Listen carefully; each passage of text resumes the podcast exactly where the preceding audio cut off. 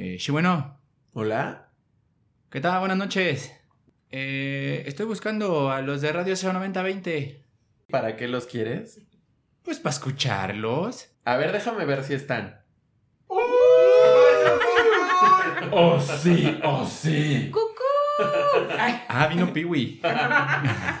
Oigan, sean bienvenidos a la segunda temporada de Radio 09020, como ya les dijimos, estamos muy emocionados porque pues ya regresamos, nos estamos quitando el polvo, pero sobre todo vamos a hablar hoy de una banda que me gustaría teletransportarlos un poco a un sistema galáctico. Montarlos a mi cósmico e irnos Y con polvo vamos todos a hablar así porque vamos a hablar de la reggae y de Zoe. Ay, Venga, amigos.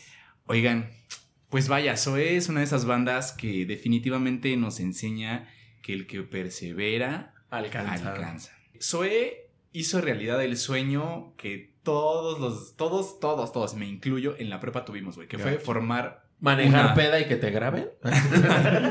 es que te odio. No, o sea, fue formar una banda en la secu, güey, o en la prepa, que te hicieras famoso y que ganaras dinero de eso, Y que güey. puedas vivir de eso, sí. ¿No? Entonces, ese sueño que no fue sencillo, güey, los sueños no son sencillos, menos para Zoe, o sea, no, no, no piensen que eran ricos de la condesa desde el principio, no fue así, amigos, ahorita vamos a contar la historia De real hecho, de Zoe. todavía no son ricos. Sí hecho, viven en la condesa, pero... Todavía, todavía no se bañan, sobre todo la Reggie. No, no es cierto. Este, pero, eh, o sea, ese sueño que todo mundo tiene, ellos lo lograron. O sea, la historia como si fuera eh, de, de un boxeador Rocky, esos güeyes fueron la, la- la historia de la banda de Rockstars hecha y derecha. Y bueno, llega Zoe con sonidos nuevos, obviamente un toque muy especial de música anglosajona, ¿no? Y entonces llegaban completamente con gustos muy similares, traían a The Cure, traían a Stone Roses, eran videomaníacos de hueso colorado, entonces trajeron como ese toque que le hacía falta para el rock que, bus que Pues es que justo darle una nueva identidad a, a una variante del rock, ¿no? Porque Zoe fue como un buen parteaguas para que otras bandas empezaran a hacer música de rock, pero Completamente de distinto acuerdo. A lo que se hacía antes. Zoe utilizó la música electrónica como un recurso y no como un género. Y- Eso está poca madre, Y sabes qué, o sea, creo que también un atributo muy particular de las primeras creaciones de Zoe justo, fue justo empezar a crear material o rolas en inglés, cosa que no se hacía, ¿no? Cosa que no era nada buen vista en, Cosa que en la te, o sea, te podían clavar una estaca, Sí, sí, güey, sí, así de era maldito como súper- traicionero, güey. O sea, sí, por... Y, y entonces también se me hace muy buena la pauta que dio para que pues la gente empezara también ser más abierta a escuchar música con letras en inglés hecha por mexicanos, ¿sabes? ¿A poco no has escuchado Dioses Ocultos de Caifanes en inglés? No. No, Es ¿no? la de Serán los Hidden Gods of You. Qué Oigan, bello. que este bello momento que nos acaba la cuacha. ¿Cuál fue la primera canción de Zoe que llegó? ¿O con qué recuerdan a Zoe? Así, váyanse atrás, atrás, atrás, atrás, atrás. Yo, Secundaria. Vas, guacha. amarte duele. Claro. O sea, Más uno. Más uno. Soñé. No, yo me voy con Asteroide de su primer disco ya formal. Claro, el que- homónimo. Ajá. Pues miren, yo por supuesto que conozco a Zoe por Amarte Duele, pero lo que a mí, algo que me gusta muchísimo de ellos es todo el disco de Reptilectric. Y, por ejemplo, Pero la pregunta fue una Poli canción. es, Poli es como la rola que... Con la que identificas. Wow. Es que Brian, amigos, les recuerdo que, chica. que cuenta con 25 añitos nada más. 26. Nosotros ya somos treinta y tantos. O sea, León estaba en Cuernavaca en el 95 y yo tenía dos años. Cabe Ah, mencionar. bebé. O sea, yo la primera canción que escuché de Zoe fue Déjate conecto.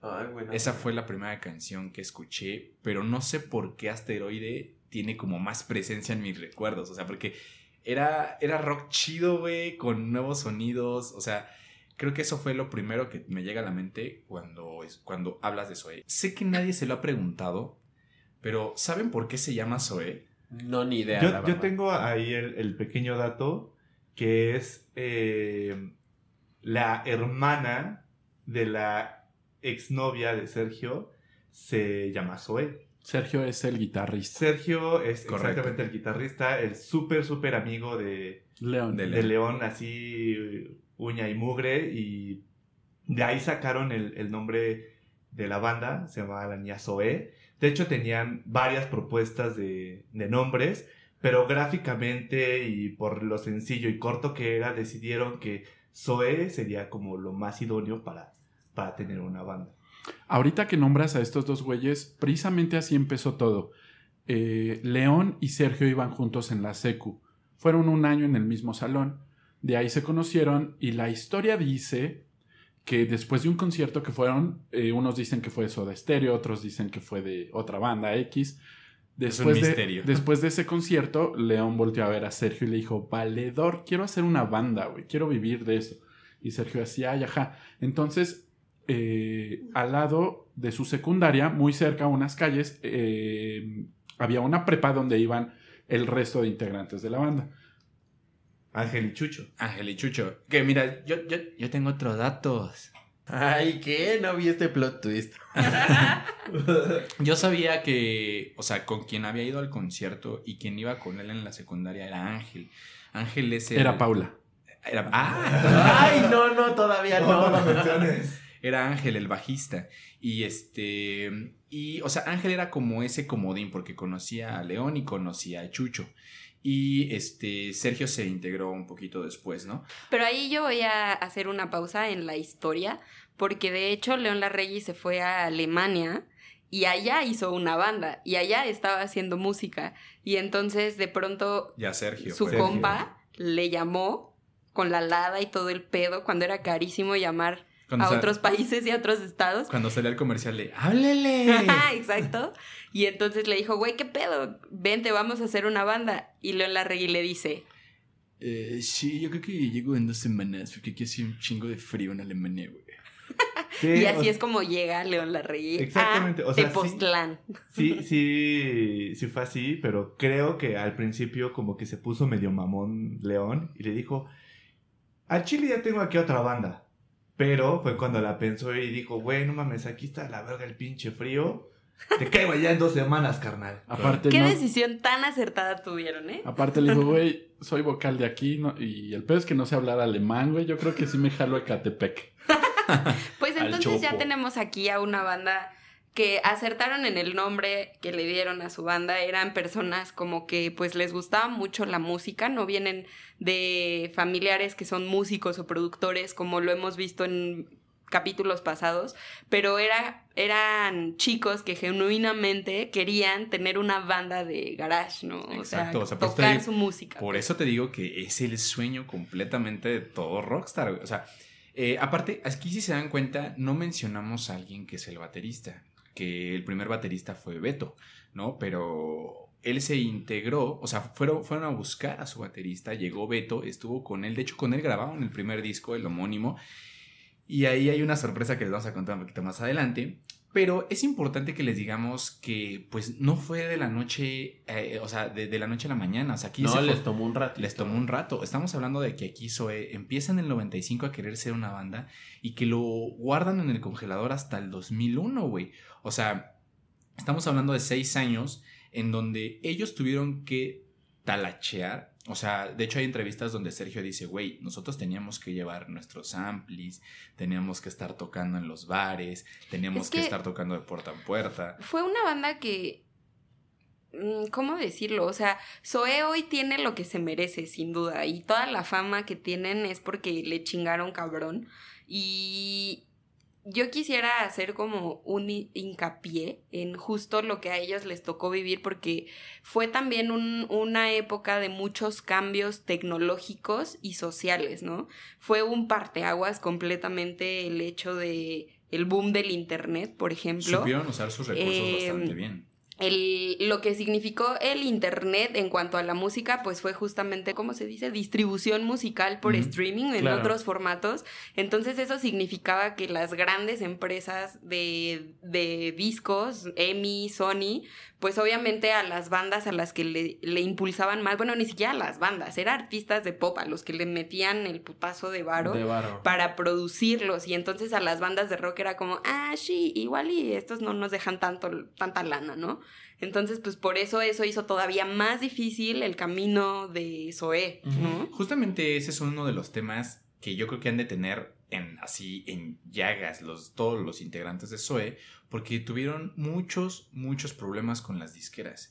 Eh, mira, no queremos sonar ácidos, pero qué bueno que a las pinches disqueras les va como les va ahorita. Porque, o sea, neta, sí toman al artista y prácticamente lo, lo, lo- lo- lo chupan, güey. Eh, a, a lo que vamos aquí es, vamos a pensar un poquito en que ya tienes a la banda consolidada, tienes tu sonido bien identificado, quieres empezar a sonar en grande, güey. Y el sueño de todo mundo es que llegue una disquera y que te diga, güey, aquí está un contrato. Cámara. Fírmale. Te, te pongo la lana. y yo te pongo la lana. Eh, Los primeros que apostaron en este momento con un disco, cabe resaltar, incompleto, que fue el, el, el, El homónimo. el- el homónimo, el SOE, esta que tiene una portada una chica, que se dice que es Paula, no sabemos todavía. No. No. Ah, choro, nada más quería meterles aquí. Ay, ¿qué? Es ya, poli, Paula, detente. Ah, Es poli. Güey, Poli es Paula. Pauli güey. es Paula, burra. Ah, no, ya, ya. No, No, todos- amigos, les mintieron. No, no, Poli no, es espérense, otra. espérense, espérense. Todos los que nos están escuchando así de. "Ah, sudando así, calculando. No, bueno, entonces los primeros que apuestan es Semi, ¿no? Y les dicen, a ver, pues trae tu sonido. Y pasa una transición, esta disquera, en donde pues cambian al director general. Y el director general llega y el primer día dice, güey, estos mugrosos no los quiero. Ajá. Quiero agregar ahí también otro dato cultural, porque justo cuando ellos firman con EMI, era el momento más cabrón de la piratería. ¿Se Ah, acuerdan? sí. O sea, cuando pasó esa transición de vender tu música en cassettes a música en discos, los discos así, en no sé cuánto tiempo, tal vez un año, ya estaba la piratería a todo lo que daba. A todo el mame, sí. Un dato, un dato curioso y que, güey, qué doloroso. Se sabe que por cada disco legal, o sea, por un disco que tú comprabas, había 7000 copias piratas, güey. Verga. Imagínense. O sea, es que ustedes no lo saben, chicos eh, menores de 20 años que nos escuchan, pero, güey, la piratería era un negociazo, güey. O sea, en, en Sí, claro. los no, 2000 principios. Es que era- los discos, o sea, tú ibas a un lugar, a un mix-up, a comprar un disco. Y eran carísimos. Y el disco del momento era de 300, 500 pesos y tú con 15 años y tus domingos de 10 pesos, ¿cuándo lo ibas No a tener? Dinos, Cuacha, nada. ¿cuánto te costó ahorrar para comprar el disco de Blondie? Sí, la neta, varios domingos, como unos 48. De hecho, yo tengo un tío que vive de eso, o vivía de la piratería, compa. O sea, tanto negocio. ¡Ya los exhibiste! Sí, y de hecho antes, eh, a mí, por ejemplo, mi novia de... Se mi dice exnovia, exnovia. mi exnovia me regaló el Memorex en ese entonces. Me refiero a que era buena, buen regalo, güey. O sea, tú andando con una persona, comprar un disco Regalar un de disco. 200, era de, regalar un disco de güey, Sí, 200 sí, sí, Le importo. En los intercambios, amigos, ¿qué tal? En los intercambios de secundario de prepa donde decía, ¿qué? ¿De discos, no? Y decías, híjole, no sé si lo logra, amigos. Mejor de calcetines, ¿no? Entonces, Mejor de levantar, taza con chocolate. levantar un disco del piso de, de un puesto del tianguis en 15, 20 varos, pues no mames, Totalmente, todo el mundo lo hacía. Entonces, bueno, regresando al tema de Emi cambia de ¿De director, director? y el tema de la piratería, o sea, Zoe la tenía difícil. Difícil. Difícil. Dura. Entonces, eh, no, pues qué mal pedo. Entonces llega el nuevo director general y dice, ¿sabes qué? ¿Quiénes son estos? Ah, pues mira, es una banda de estos chavos, traen este proyecto, están buscando a alguien que les meta varo porque necesitan sonar mejor, ellos se graban, son sus mismas producciones, no los quiero. Los mandan a la verga y les dan su primera carta de... De renuncia. de- no, porque tiene un nombre específico. Carta de despedida, ¿no? Bueno, una carta de despedida, en donde entonces... Pues, piojas. Oye, oye, yo quiero, yo quiero, yo quiero citar a, a León, que fue algo así como podrán acabar con nosotros, pero no con pero, nuestra con, música. pero no con nuestra música. Y Muy sí, bien. León Coelho. Tuvieron varias propuestas de diferentes disqueras y entonces hubo un acercamiento por parte de Sony, ¿no? Y entonces con Sony pudieron terminar el, disco. homónimo, ¿no? Les dieron más dinero y empezó un poquito a vivirse el sueño de ser un rockstar. a cuajar el A pedo, ¿no? este Después de pedo. venir como luchando contra los clichés del rock, contra incluso el, la falta de foros para tocar y también pedos entre ellos, porque pues son momentos difíciles para la banda que también se refleja entre las relaciones que tienen, ¿no? Hay muchas entrevistas donde Sergio dice así como, güey, pues nos peleamos así, casi que llegamos a los madrazos, pero pues, güey, al final somos como hermanos, ¿no? Entonces al otro día nos volvíamos a ver y así de, eh, qué pedo. Sí, ¿no? Y de ahí la frase de tener una banda es como estar en un matrimonio, pero sin, Sin sexo. coger. Esa frase la dijo Sting. Y este, algo que aquí estaba pasando, porque ustedes ubican a León Larregui como el frontman de, de Zoé, un güey que tiene el puesto bien ganado de rockstar y de, y de showman, o sea, tiene toda la facha. Showman de- no. Es que tiene su estilo, yo digo que tiene Cuando su sale estilo. drogado y empieza a... ¿Sí? Sí, es un showman. Pero no todo era miel sobre hojuelas para León, porque déjenme decirles que en algún momento, en dos ocasiones para ser exacto, le dijeron, güey, creo que vamos a tener que decirte adiós De la banda. de la banda, ¿no? Y él lo cuenta. Eso no lo porque- veía y- venir. y ya dice, Fuente Arial 12. Confírmame esa edad. No, y en algunas ocasiones lo quisieron sacar de la banda porque pues no cantaba bien. Es más, no sigue cantando bien. o sea, pero eh, este, o sea, no cantaba bien, pero este güey les dijo, güey, denme chance, o sea, déjenme echarle ganas. Y ahora sí que el poder de la mente lo logró, güey. Le echó tantas ganas que al final pues se quedó. Y yo creo que si hubieran cambiado de vocalista, La banda no sigue, hubiera claro, sido, güey. sí. Hubiera sonado a cualquier banda de rock. Yo creo. Se hubieran la Difícilmente chingada. hubieran logrado como a- una propuesta como la que tienen hoy. Pero es que, o sea, si te das cuenta, la voz de, de León, igual en todos los discos que tiene, puede ser, ¿no? Que llegue a sonar como muy flat, pero como que el, el tipo de voz, el tipo de textura que tiene, como que es único. Bueno, Ah, lo dijiste muy bien. La no, textura no, que no. tiene su voz. no, no, no creo que, bueno, hasta el momento no he escuchado ninguna banda que suene igual la voz que la de León. Quiero hacer una pausa en el 2002, en donde se estrena la película mexicana que más memes tiene hoy y que sigue estando vigente ajá, en nuestros corazones y nuestras mentes. ¿Y cuál es? Amarte duele. Exactamente. Es que después de su primer disco donde Chucho ya dijo que esas tres rolas pegaron, haz de cuenta, Zoe llega marcando un estilo, güey. Con su primer disco te avienta tres rolas chingonas. Entonces, en el 2002, cuando hacen esa peli, pues eh, Renata dijo, güey, yo quiero esa rola en mi película. La de... ¿Renata Sí, o Martí Gareda? para mí es Renata, siempre ha sido Renata. Ah, ok. Entonces, pues ya con esto, obviamente fue un boom cabrón para Zoé. Después de Amarte Duele, la neta es que sí fue un gran trampolín para la banda. Porque empezaron a. O sea, güey, yo conozco, creo que. O sea, me faltan dedos para contar a los güeyes que conozco que dedicaron a. eh, o sea, este. Déjate conecto. ¿O cómo se llama esta canción? La de La miel, güey. La de miel. O sea, dedicaron miel. Ay, pinche canción. Y mi, mi morra y no sé qué. La de Soñé. La que Ah, sí, es en- cierto, la de Soñé. Todo el tiempo estoy pensando en... Tienes A ver, razón. nadie hable, dejen sigo cantando. De tú y yo del... Ya, ya, Ya, ya. ok, va. Y este, pues bueno, como obviamente se vino una ola de éxito, Sony dijo, aquí está la marmaja, papá, hay que exprimir estos culeros. Y entonces les dice, ¿saben qué? Vénganse aquí a las cabinas de Sony y hagan música, ¿no? Cosa que no estaba acostumbrado Zoe. Y entonces empiezan a trabajar en Rock and Lover, en el segundo disco de, de, de Zoe. Exactamente, y ahí tenemos canciones como Veneno y como Lo, que son icónicas de ese rock and Las roll, más ¿no? icónicas de ese, de ese disco, que de hecho lo estuvieron trabajando, lo estuvieron cocinando en el 2002, para que lo sacaran en mayo del 2003. Pero bueno, amigos, este, esta producción musical tampoco fue miel sobre hojuelas. Como bien dice Chucho, ellos no estaban acostumbrados a, a hacer música porque se las pedían, sino más bien a hacer música porque por el arte, ¿no? Entonces, tuvieron un éxito súper chingón y lo que sea, pero después Sony les dijo, ¿qué más, papá? ¿Qué más traes? ¿Qué más? Y entonces, obviamente, ellos, pues, lo que dicen en, lo- en algunas entrevistas es como, ellos quieren música rápido y lana rápido.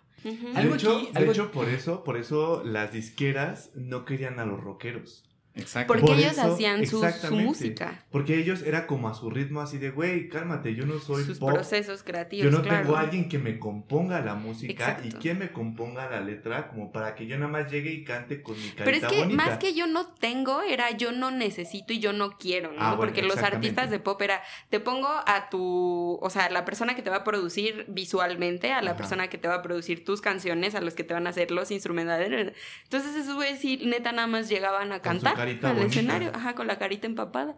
Pero pues, Es que definitivamente para el segundo disco de Rock and Lover ya eran una banda eh, consolidada, güey. Yo creo que consolidaron su estilo y su sonido. exacto. Entonces, por ejemplo, Saúl Hernández escribió la letra de Miel Ah, sí. de la rola.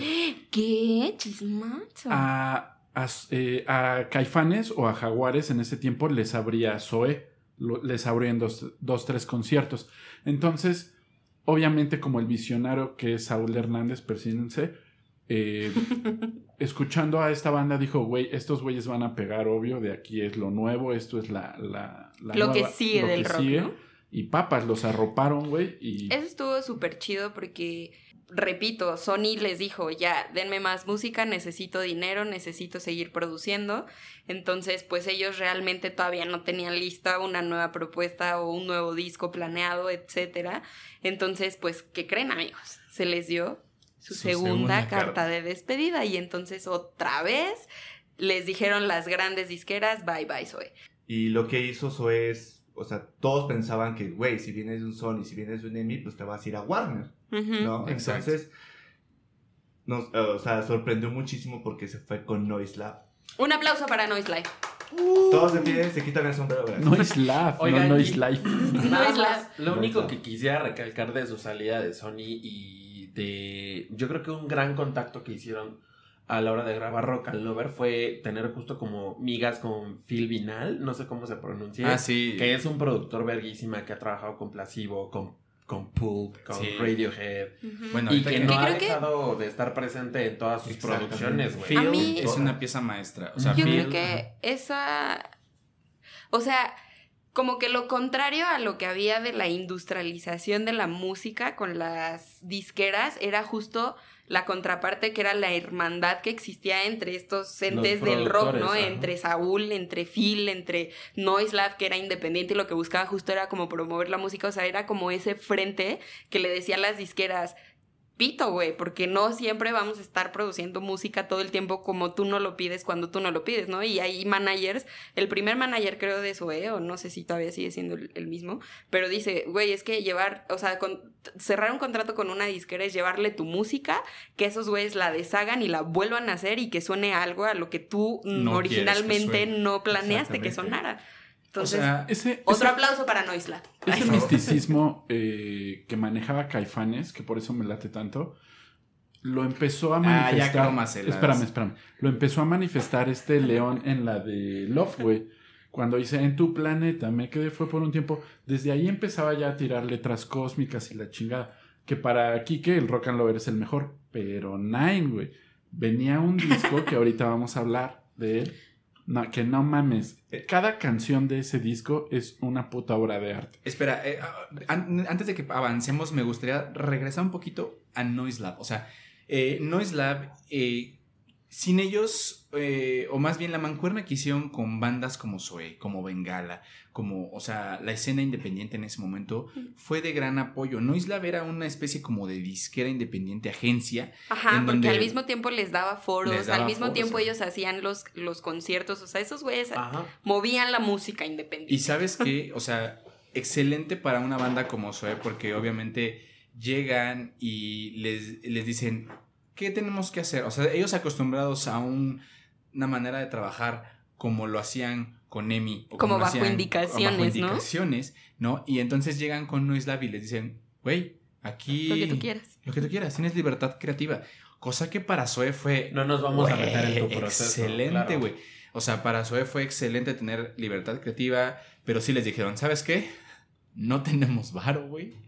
Y este, y tampoco tenemos tanto network. O sea, va a ser como, pues te vamos a ayudar a vender como vaya saliendo y tú vete haciendo de tus contactos y todo. pero Zoe lo supo hacer bastante bien. Y justo aquí en Noise Lab empezaron a trabajar en, en su tercer disco, que tiene un... Déjenme agarrar aire.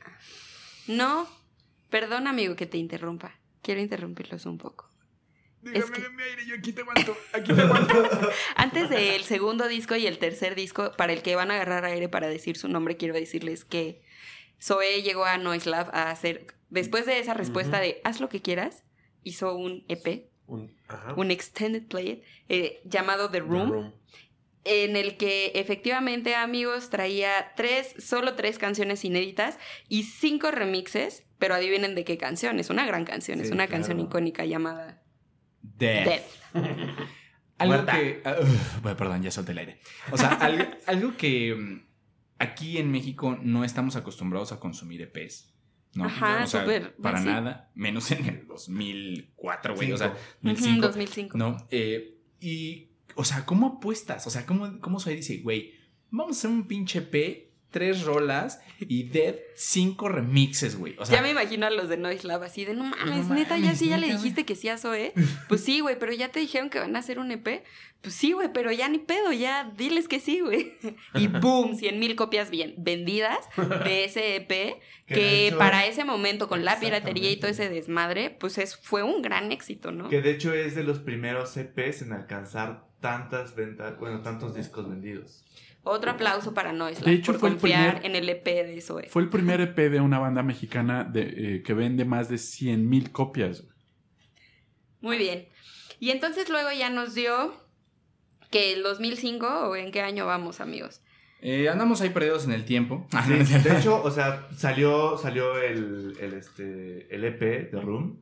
Y luego, o sea, se estaba cocinando acá bien sabroso. Sigue agarrando aire, carnal. Ah, permítame. O sea, justamente aquí llega The Room y empieza su primera gira, güey. O sea, empieza su, su, su primera gira y este. Y justo empiezan a hacer como una parte creativa diferente a lo que normalmente estaban trabajando. Y empiezan a trabajar en un pinche disco que.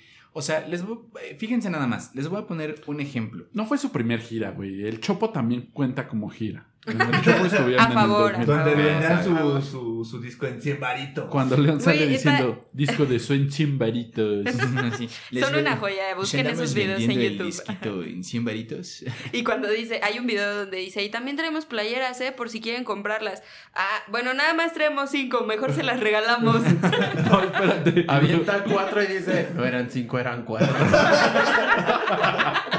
Güey, ese güey ya estaba fumando hierba desde los 15 años. a la claro, verga. claro, sí. Sí, por eso se fue a. Alemania. Por ahí les tengo un dato que me voy a regresar al 95. No sé si, no sé si sea bueno que se los dé ahorita. Pero en el 95, no sé si sabían, León fue modelo para un video. ¿De quién creen? ¿Qué? No de sabía. Freddy Krueger. No, Fey. casi le das. Como, como No que me mames. suena, De güey. Shakira, güey. Ay, No No ¿qué? mames. ¡Super Roquidato! En el Ese es 95 un pop hay una, hay una canción que se llama Se quiere, se mata. Y habla como de dos chicos que se enamoran. Y ¿Dos ahí gays sale o un chico y una chica? una chica, eh, o sea... un A ver, cántanos un cachito. No sé, güey. Por ahí búsquelo en YouTube. Y en ese, en ese, en ese video sale León. Ya sabes, la vestimenta del 95 con lente amarillo. Tenía dos años, de nuevo, no entiendo. Y está súper, súper cagado, amigos. Vayan a dar una vuelta a YouTube. Se llama Se quiere, se mata de Shakira. Y ahí sale León la Y que pronto la vamos a ver en el Super Bowl. Uh. Ah, sí, es cierto. Oigan, este, en este momento de la historia, después de haber grabado The Room y de volverse prácticamente ya famosos en el resto del país y en parte de Estados Unidos, pasa algo que históricamente no ha vuelto a suceder, güey.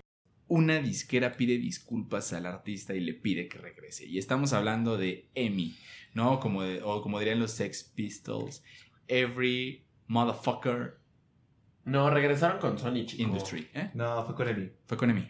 Yo digo que fue con Sony. Hagan sus que- apuestas. Es con Emi, papá, porque regresa con Camilo Lara. O sea, León siendo León no les pintó dedo. Sí, claro, obviamente pues llegaron con ellos, pusieron sus condiciones, empezaron a trabajar con Emi de una manera diferente y entonces le dijeron, órale, güey, pero quiero grabar este disco y así, de esta manera, ¿no? Y el disco que vamos a grabar se va a llamar... Memorex Memorex Commander y el corazón atómico de la Vía Láctea. A ver, se los voy a decir yo. Memo Rex Commander y el, Y el corazón. corazón atómico de la Vía Láctea. Eso. La primera vez que yo escuché este pinche titulote dije, ¿qué pedo, güey? O sea, Ya siéntese, señora. Pero es que de ahí todo se acomodó para Zoe. Después de tantas malas noticias, de pasarla tan mal, de chingarle un buen y todo. O sea, creo que ya estaban lo suficientemente maduros musicalmente, ya conocían muy bien su estilo, ya sabían muy bien qué propuesta musical tenían. Y les cayó muy bien, la neta, que la, que la disquera regresara a decirles, güey, perdón, este, ¿no te quieres venir otra vez para acá? Porque ellos entonces venían ya con, con el disco, ¿no? O sea, y necesitaban ah, como mate, no sé, o sea, como el estudio, instrumentos, el varo para producirlo, pues, ¿no? eh, pues en parte, aquí ya estaban trabajando con Phil, entonces Phil hizo una gran Phil. Barrera. La Entonces hicieron una gran mancuerna con él. Empiezan a grabar Memo Rex Commander y bla bla bla bla. Y este. Vía Láctea, ¿no? Vamos a resumirlo en Vía Láctea. Memo Rex. Memo Rex. Me- Memo Rex me la gusta más. Mema Ya Láctea. Y pasa- Ya Láctea la número uno. Y pasa algo muy curioso para el 2006. O sea, la piratería estaba en su boom, güey. Aquí ya tenías VCDs, ya tenías MP3, Y el güey. internet. Y el internet. Entonces ya tenías Ares. Napster, tenías Ares, güey. O sea, ya era. Era- era muy sencillo, entre comillas, conseguir la música de tus artistas. Chequen nada más esto. O sea, están en un. en una. en una. no sé, en un espacio del 2006 en donde conseguir un disco original era difícil. Tú con tus 18, 17 años decías, güey, no voy a comprar una mamada de 250 pesos. Sí puedo comprar el de 15 pesos. Y yo tengo muchos conocidos y de verdad puedo confiar en que Zoe era esa banda que sí comprabas el disco original por muchas cuestiones, porque ellos imprimían un arte muy específico en sus discos, cosa que en Memo Rex lo llevaron al extremo. O sea, la pintura de su amigo, que es este... eh, pues es, que no era un muñequito, pero en algún momento se... O sea, la banda, los seguidores, le dieron un nombre, le dieron un, este, un mundo, un planeta al muñequito, y en ese momento eh, Memo Rex se volvió en un disco atmosférico. Esa sería la palabra con la que yo lo calificaría. Porque decían, o sea, ¿por qué un nombre tan largo, güey? Y eh, hay algo que Sergio nombra. O sea, dice, mira, ¿qué es Memo Rex Commander? Y le Si te da hueva, yo digo lo demás. Tú solo dime Morrex y yo digo lo demás. Memo Rex. Commander y el corazón atómico de la Vía Láctea. Le dicen, ¿por qué ese nombre, no? Y Sergio dice, es que queremos em, en la historia detrás de Memo Rex Commander y el corazón atómico de la Vía Láctea. es nuestros sueños. O sea, es, quiere decir, eh, quiere decir lo que la banda, cada uno de los integrantes sueña. Entonces, Un viaje al Un interior, viaje al del- interior. de uno mismo. de uno mismo, exactamente. Entonces, güey, ya traían un pedo súper cósmico, güey. Y tú te ponías pedo con tu agua loca, güey. Y, Toda, tu- ¿Qué? y tus reyes, güey. y- toda Phil Barrera. Y ahí andabas cantando Corazón Atómico, güey, ¿no? Oh, sí. Un saludo a todos mis amigos de la prepa que tomaron aguas locas directo del garrafón de 20 litros. Gracias a Liz. Sí, para los que no conocen esa receta, síganme a la cocina. Ay, rápido hay que decirla, que era como tank mezcal. Los Bueno, ingredientes. Era mezcal y era Permíteme, pon orden, por favor, guacha. Los ingredientes para este Y el suculento. corazón atómico de la Vía Láctea. Pasen, los invito a mi cocina, ¿ok? Los ingredientes para una agua loca son Agua. un garrafón de 20 litros de electropura vacío, Lo más importante, el Tonayan. dos Tonayan mejor. Eh, el tercer ingrediente es un sobre de tang de naranja, Son tres, son tres. tres sobres de tang de naranja. Para un garrafón de 20 son tres chiques. Pongan atención. O, o del sabor de su Sí, preferencia. el de horchata sabe el de bueno, horchata se lo sabe bueno. el de recomiendo. Jamaica estaba bueno. Ajá. Y luego ya y sí te- luego, ya sí te no olviden, ver. no olviden la tapa, pasemos a la preparación, no olviden la tapa, se va a sellar, todo se vierte dentro del recipiente de 20 litros, se tapa y buscas a tu amigo más grande y gordo de la fiesta y le pides que los shakee. ¿no? Y entonces Oye, pero si te empieza Así como ahorita preparan más o menos el que El es carajillo. Pero con un garrafón. 20 litros. Ubican su strawberry acai refresher de Starbucks. Hagan de eso con un mundo de 20 litros. Y ustedes no lo ven, pero estoy shakeando. Y entonces después solo usted toma un vaso rojo de la peda, toma un puñado de hielos, lo deposita No sobre el mames, vaso. rojo era muy caro, güey. Agarras vasito de la veladora, güey, que había en la casa, güey. No, nosotros sí, o sea, aguas locas, pero en vaso rojo de la Ah, es peda. que tú eres de prepa de... De prepa de monjas, ¿no? Iba- Perdón, la iba en prepa de monjas. Bueno, regresando al tema, ya madres. se saben, ya se saben la receta, ¿no? Mm, Búsquennos para más recetas, síganos para más recetas. Oigan, amigos, creo que estamos olvidando algo muy importante que pasó eh, justo en esta parte del... Cuando Memo Rex chocó Commander. peda y la grabaron. ¿Cuándo vamos a llegar a eso? Ah, es que también fue el boom de los videos en YouTube de los Ajá. borrachitos, güey. Cómete un pan, cómetelo, cómetelo. Sí, La. Pero, niña, pero no es es eso, no es eso, no es ese el dato que les quiero dar, amigos. Es que justo en, cuando empezamos con la parte del Memorex Commander. Y el eh, corazón atómico de la Vía Láctea. Gracias, bebé. Este, llegó, llegó, dejaron de tener bateristas a lo pendejo y dijeron, güey, Ah. necesitamos a alguien Tienes razón. que esté ya de, de lleno con nosotros y afortunadamente llegó el mejor baterista que ha tenido la banda Zoe y se llama Ah, Rodrigo. Rodrigo Guardiola. Aplausos. Eh, Muy bien.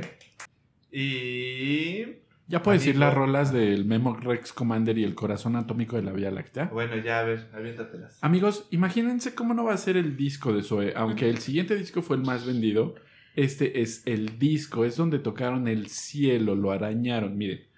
Primera, Lo arañaron. Memo Rex. Segunda, Vía Láctea. Tercera, vinil. Cuarta, No me destruyas. uf. Quinta, Corazón Atómico, papi. Sexta, Mr. Nitros. Séptima, Nunca. Octava, de Room, una rola en inglés, obvio después de Hayden Guts. Novena, Paula. Aquí empieza el famoso mito de Paula. No es un mito. Décima, Human Space. Once, Triste Sister. Doce, Side Effects, que para mí en lo particular es la eh, mi favorita del disco. Y trece, Paz. Side Effects es el soundtrack de una canción que se llama Efectos Secundarios, que también es muy buena la película, que es Que mexicana. sale mi Y- Marina de Tavira. Ajá. Y también este quiero decirles que en este, en este mismo disco, en este mismo álbum, que viene Vía Láctea, fue la número uno. O sea que fue como el top, así, la mejor. Fue el primer que sencillo. Ajá, Esa que- es la o de sea, Y pero- viajas por un asteroide. No. Ah, no, sí, ya. Esa- Bájenle, de- Esa tal vez se llama Asteroide. Quítenle Ya la baloca. Bueno, y también viene que, o sea, Cuacha dice que es un mito, pero no es un mito, es Paula. Paula es la exnovia De León. de León. De Y Poli. que, Es otra. eh, ahí voy. Que ellos, ellos dicen que para tener una Paula, primero debe tener una Poli. Ah, chinga. No, Poli- no, no. Poli es- Cuéntame Poli- eso. Te digo Poli que es, es un una- mito porque- es un amor de, de adolescencia. Te digo que es un mito porque yo escuché que Paula, que había ido en el poli, había andado con Ah. León. De repente. ¡Producción! ¡Producción! ¡Saquen este! ¿O tú qué escuchaste? This bitch, ¡Ah, la audacia! ¿O tú qué habías escuchado? No, güey. Poli es, Poli es una, es Sí, un amor de adolescencia, güey. Ajá.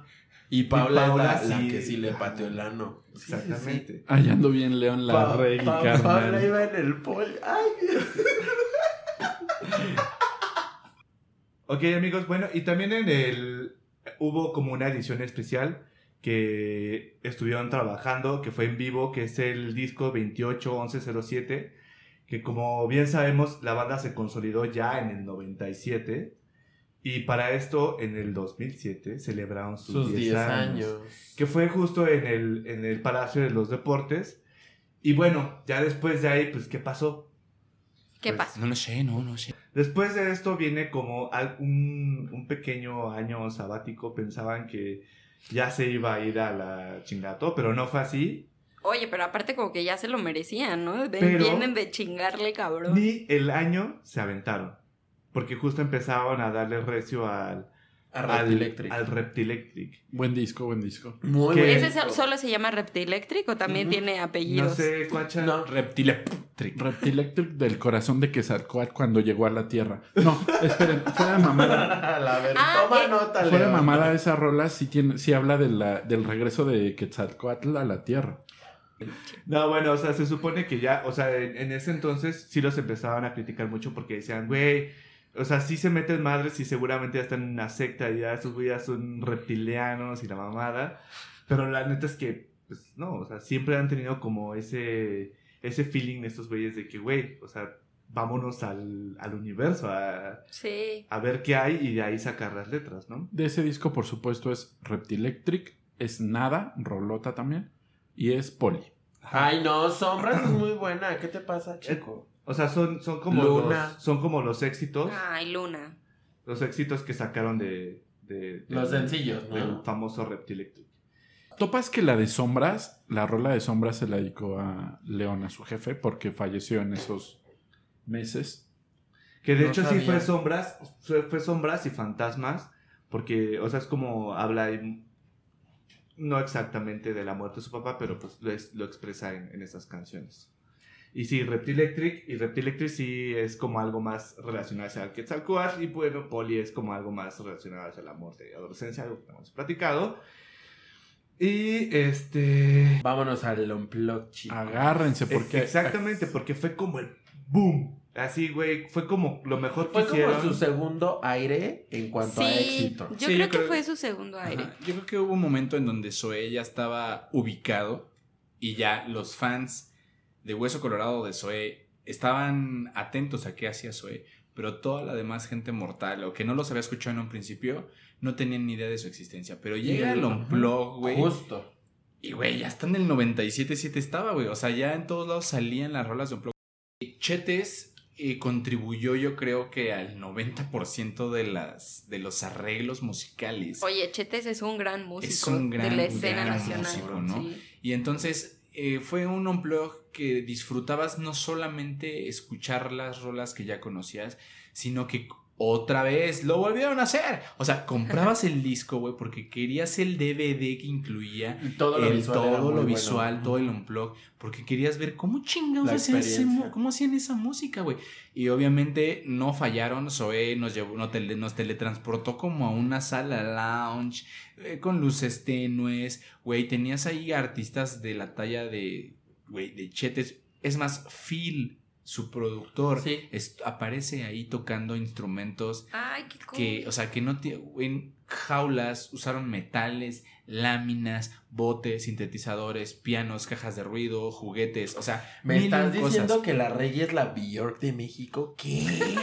De hecho, Kind en el of, hubo of. cerca de 57 micrófonos, por eso los noventa y tantos Los noventa y canales. tantos canales. Ajá. Entonces, yo de ese disco güey, me, me encanta la conexión que hicieron entre Polly y Love Paul y y Love, me encanta la versión de Infinito. Sombra. Güey, es la me- Sombras, para, mí es la- ¿no? para mí fue la mejor, la, la versión ¿Infinito? de Infinito, güey. Eh, Veneno no me gustó mucho, pero, o sea, definitivamente hicieron lo que se tiene que hacer con un unplug que en lo personal no lo había vuelto a ver desde Soda Stereo, o sea, desde el unplug de Soda Stereo. Eh, y por eso yo creo que ahí, o sea, se atañe que se haya vendido tanto este disco. Sí, fueron como 55 mil copias, nada más en México. Verga.